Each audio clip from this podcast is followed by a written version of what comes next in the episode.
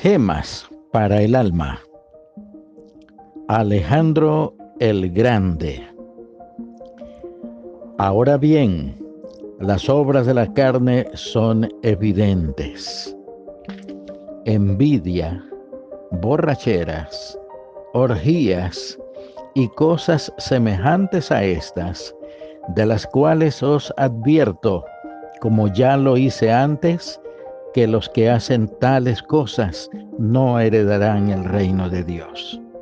Gálatas 5, versículos 19 y 21, Reina Valera actualizada. Alejandro Magno, quien vivió entre los años 356 a 323 antes de Cristo, era hijo de Filipo II de Macedonia. A la muerte de este, y cuando solo contaba 20 años, acaudilló a macedonios y griegos en una campaña contra los persas planeada ya por su padre. El extenso imperio persa atravesaba entonces un período de debilidad interna. En 334, Alejandro aprovechó esta situación, cruzó el, el Esponto, actual estrecho de los Dardanelos, al mando de su numeroso ejército y derrotó a los persas en el río Gránico. Se cuenta una anécdota reveladora del temperamento del joven Alejandro. Al llegar a Gordión, ciudad del Asia Menor, se le mostró el famoso nudo gordiano, tan difícil de desatar que el oráculo aseguraba que quien lo consiguiera se adueñaría de Asia. Alejandro, sin vacilar, sacó su espada y lo cortó de un tajo venció al rey persa Darío III en la batalla de Isos en el año 333.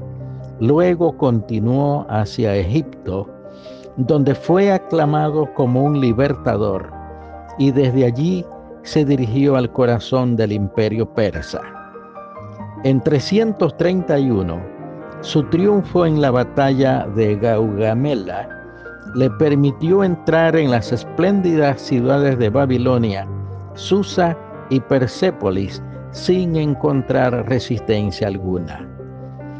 Aclamado como rey soberano, continuó su marcha victoriosa a través de toda Persia y se proponía dirigirse a la India cuando, a la orilla del río Indo, sus tropas exhaustas y temerosas ante lo desconocido, rehusaron proseguir.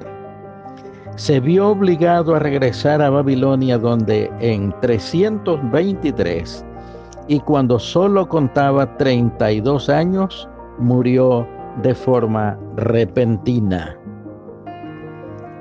Este gran conquistador fue abstemio en los primeros años de su vida no usando bebidas embriagantes. Odiaba el uso de ellas desde el día en que su padre, estando ebrio, quiso castigarlo. Pero al momento de ponerse en pie para imponer el castigo, cayó y quedó tendido en el suelo.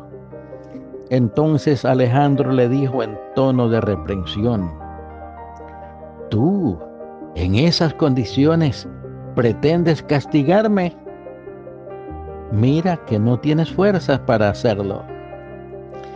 Más tarde, Alejandro conquistó el mundo conocido entonces, pero llevado por las glorias adquiridas y la invitación insistente de sus amigos, olvidó la burla hecha a su padre y se entregó a las bebidas embriagantes muriendo en una de sus bacanales. Así, aquel que conquistó el mundo y no pudo conquistarse a sí mismo, ha quedado como un ejemplo en la historia para la generación presente. Oremos. Padre Santo, razón tiene tu palabra al decirnos que la gloria del hombre es como la flor de la hierba.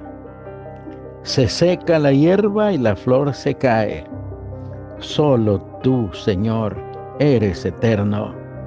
Ayúdanos a amarte siempre y a guiar nuestra vida según tus sagradas leyes.